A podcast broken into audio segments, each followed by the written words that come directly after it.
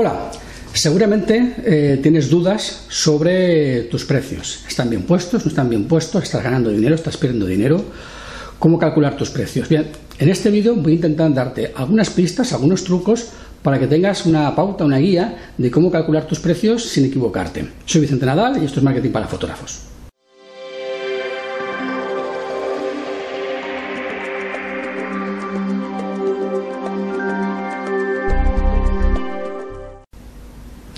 Bien, lo primero que tienes que hacer para calcular tus precios es saber cuáles son tus costes, porque el dinero que tú vas a ganar de tu negocio va a ser para dos cosas. Una, para vivir, para pagar tus gastos de comida, alimentación, familia, etcétera, y otro, evidentemente, primero que nada, para pagar los gastos de tu negocio. Lo que te quede después de pagar los gastos de tu negocio sea lo que tú tengas para vivir. Bien. ¿Cuáles son tus gastos de tu negocio? Los gastos de tu negocio básicamente son los gastos que tengas fijos, pues si pagas una cuota anual a un seguro de responsabilidad, si tienes que pagar eh, algún tipo de cuota mensual al banco por las gestiones que te hace. Em, en fin, hay una serie de gastos que son, digamos, periódicos y son fijos y no varían.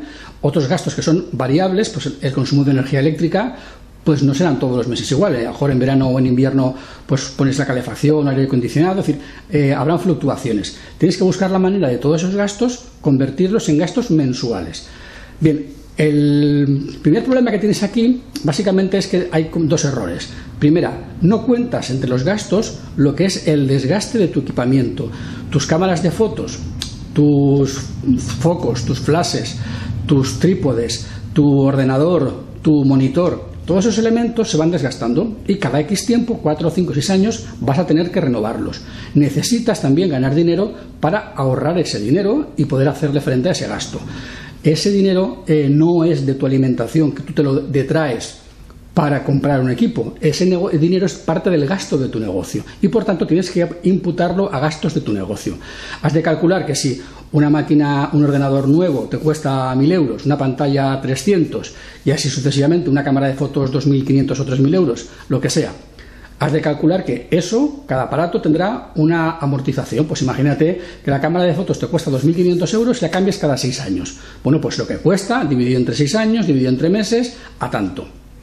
Y así con todos los demás elementos que tú creas que vas a necesitar cambiar en un plazo de tiempo medianamente corto. Pues ordenador, pantalla de ordenador, eh, algún tipo de mobiliario que uses más a menudo, no sé.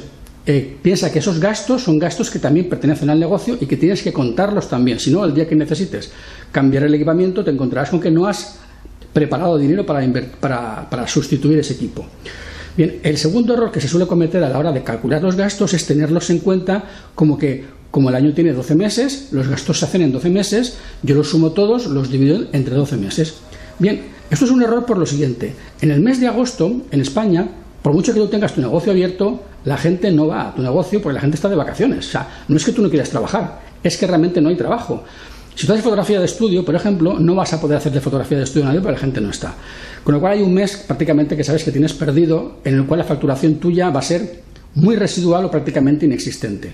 Pero además sucede que eso pasa lo mismo también, por ejemplo, en las fiestas de Navidad, en las Pascuas, es decir, a lo largo del año hay una serie de días festivos sueltos, si los sumas todos, verás que tienes como prácticamente como ocho semanas en los cuales, por mucho que tú quieras trabajar, no puedes trabajar. Prácticamente eh, pierdes dos meses, dos meses en los que tú querrías trabajar, pero la gente simplemente no está, no está. Entonces, si no está la gente, no están tus clientes, tú realmente no trabajas.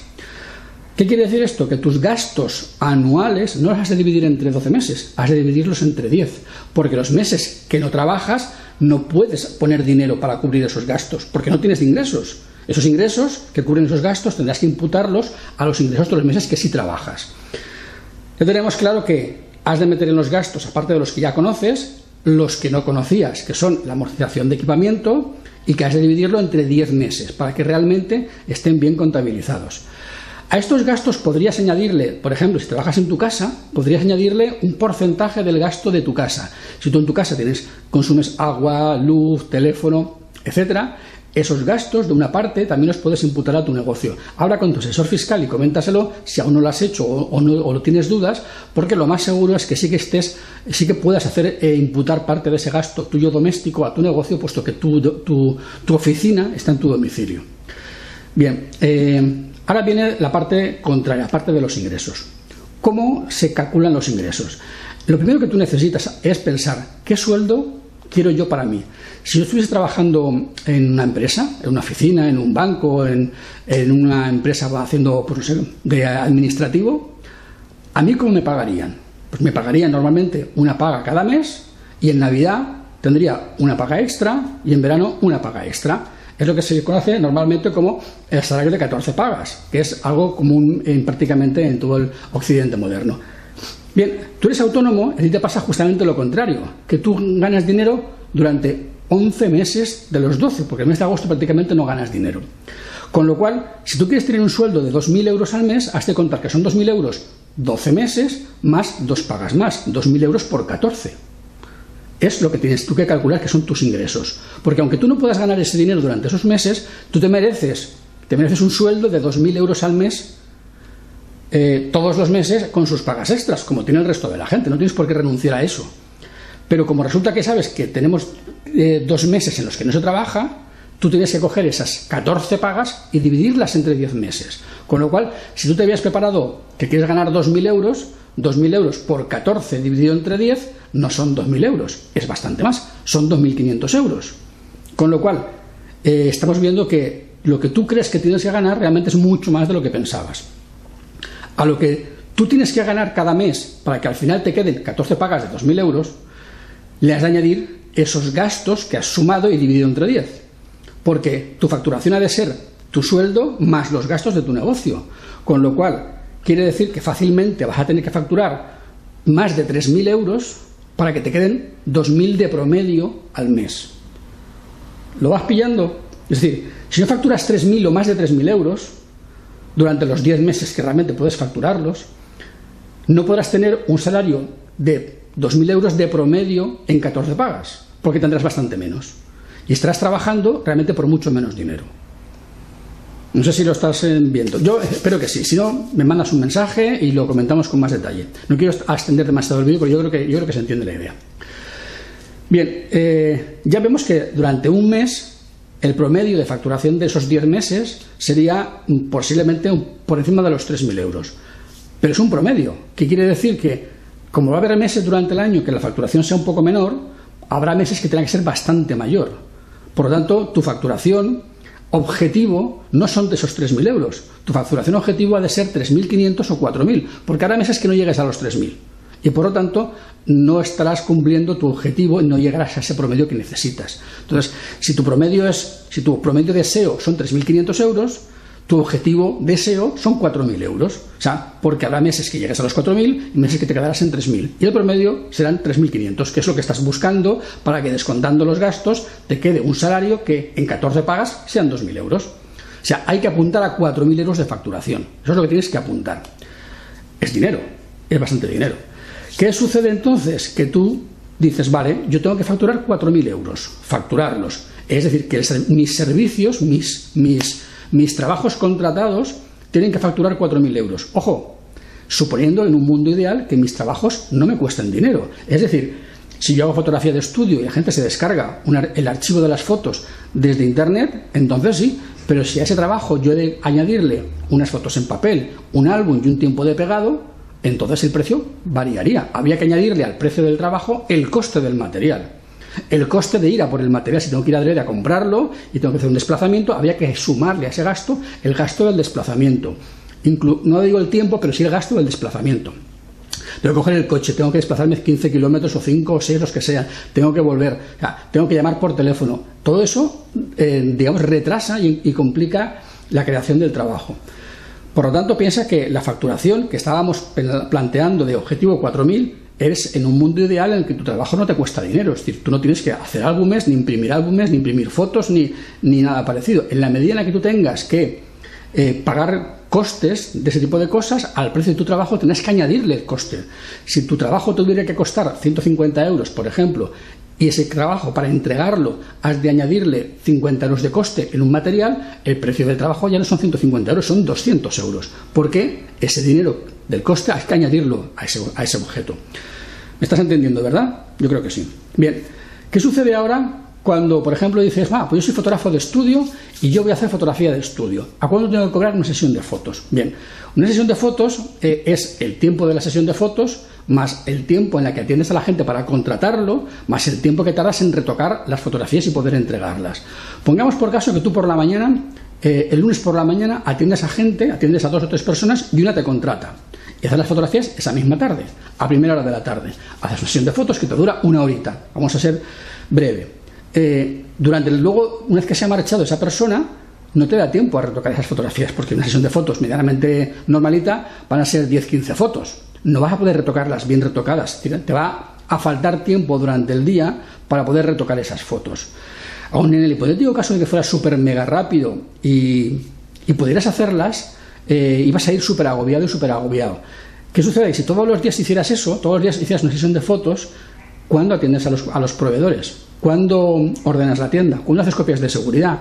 ¿Cuándo mandas un correo electrónico con un presupuesto? ¿Cuándo escribes un artículo en tu blog? ¿Cuándo haces un montón de cosas que no estás haciendo porque estás por la mañana haciendo venta de sesión de fotos, por la tarde la sesión de fotos y luego retocas las fotos? No tienes tiempo. Al final resulta que siendo realista, siendo realista, tú no puedes hacer una sesión de fotos. Estoy hablando de un negocio unipersonal, que eres tú solo, no que tienes empleados, ni que te ayude tu, pareja, tú solo, nada más. Una persona sola es muy difícil que pueda hacer todos los días una sesión de fotos, todos los días del mes, y además no volverse loco. Yo lo veo muy complicado. O sea, no digo que no haya gente que lo pueda hacer, pero imagino que solo no tendrá, tendrá algún tipo de ayuda. 20 sesiones al mes de fotografía, una persona sola, lo veo muy complicado. Si quieres hacerlo bien y un trabajo de calidad, al final resulta que eh, durante el mes eh, vas a tener que hacer seguramente menos de una sesión de fotos diaria de promedio. Porque aunque hagas dos sesiones un día y otras no hagas nada, al final vas a necesitar gestión y vas a necesitar hacer eh, marketing y vas a tener que hacer algún tipo de trabajo que esté fuera de la sesión de fotografía y al final hacer más de 15 sesiones de fotos al mes va a ser un poco difícil para una persona sola, estamos hablando. Bien, si son 15 sesiones de fotos en el mejor de los casos, y tienes que facturar 4.000 euros, pues divide. Sí, 266 euros la sesión de fotos. No quiere decir que no puedas hacer sesiones de fotos más económicas. Lo que quiero decir es que conforme bajas el precio, te estás desviando de ese beneficio que tú quieres obtener. Si vendes la sesión de fotos a 150 euros, estás perdiendo 100 euros por sesión y sabes que no vas a llegar a ese objetivo. Los meses que tengas menos sesiones de fotos, estarás por debajo del presupuesto anual y ya no vas a cumplir el, deseo de tener 14 pagas eh, anuales de 2.000 euros. Tendrás menos. Si tu objetivo son 14 pagas mensuales de 2.000 euros y tienes esa serie de gastos y al final sabes que unos meses vas a facturar más que otros, los meses de más trabajo es cuando estarás con, el agua al cuello, que vas a facturar con suerte, vas a hacer con suerte 20 sesiones de fotos pero ¿y los meses que hagas menos? Claro, tú has de pensar que unos meses por otros, tu promedio de, de, sesión de fotos, tu promedio podrían ser 15. Unos meses serás 20, otros meses serás 10. Y eso haciendo muchas sesiones de fotos. Luego, si unos meses haces 20, otros, otros 10, pues digamos 15. 15 sesiones de fotos con, con un objetivo de facturación de 4.000 euros son 266 euros la sesión de fotos. Cualquier sesión de fotos que hagas de menos de 266 euros, estás incumpliendo tu objetivo de salario eh, y por tanto estarás quedando al final del año pues como que ganas pues 1.200, eh, 1.500, o sea, menos dinero. Y por tanto ya no tienes ese, ese objetivo, o sea, no lo vas a cumplir. Este sistema de calcular los precios yo creo que te puede servir para entender por qué muchas veces eh, creemos que los precios los tenemos bien puestos, pero sin embargo no vemos dinero. Yo trabajo mucho, tengo unos precios que están bien y sin embargo el dinero no lo veo. Claro, porque no te has dado cuenta de que estás realmente por debajo de, de tu salario real, estás por debajo. ¿Qué pasa si en lugar de ser fotografía de estudio fuera, por ejemplo, fotografía de boda? Pues pasa más o menos lo mismo. Tú has de pensar que ¿cuántas bodas puedo hacer yo al año? ¿10 em, bodas al año? Pues si puedo hacer 10 bodas al año y mi objetivo es de em, vamos a hacer que, digamos que el promedio, ¿vale? Fuera de 3.500 euros eh, cada mes, de esos 10 meses. Si son 3.500 euros cada mes y yo voy a hacer 10 eh, bodas, es decir, una boda al mes, la boda debe costar 3.500 euros, está claro. Es que es así. si yo voy a yo voy a necesitar facturar 3.500 euros cada mes para descontando los gastos, poder tener un salario de 2.000 euros en 14 pagas y hago 10 bodas al año, cada boda de costar 3.500 euros. Es que no hay otra vuelta de hoja. Y si hago 20, podría cobrarlas a la mitad. Pero tengo que poder hacer 20 bodas. Aquella persona que está haciendo unas 15 bodas y está cobrando 1.500 euros, pues no está llegando ese salario, está por bastante menos. Claro, a ver, eh, mm, todo depende de sus costes reales anuales. Eh, mm, hay quien a lo mejor por su estructura de negocio sus costes reales eh, fijos son muy pequeños, entonces se beneficia de esa parte. Pero si no haces bien los cálculos, eh, en 10 meses los gastos y tus ingresos prorrateándolo en 10 meses, seguramente te estés equivocando. Entonces, repásalo bien tus, tus, gastos, repasa bien tus ingresos, repasa bien el modo que haces esos cálculos, porque posiblemente estés cobrando tu fotografía de boda a 1.400 euros cuando debes estar cobrándola a 2.800. Y ese dinero que estás perdiendo te está haciendo que tú creas que tienes dinero, pero no lo tienes y no acabas de verlo. Y el misterio está justamente ahí. Otro problema diferente es, y yo como justifico ante mis clientes que mi trabajo no vale 1.400 y vale 1.800 porque realmente es lo que yo necesito cobrar para poder vivir.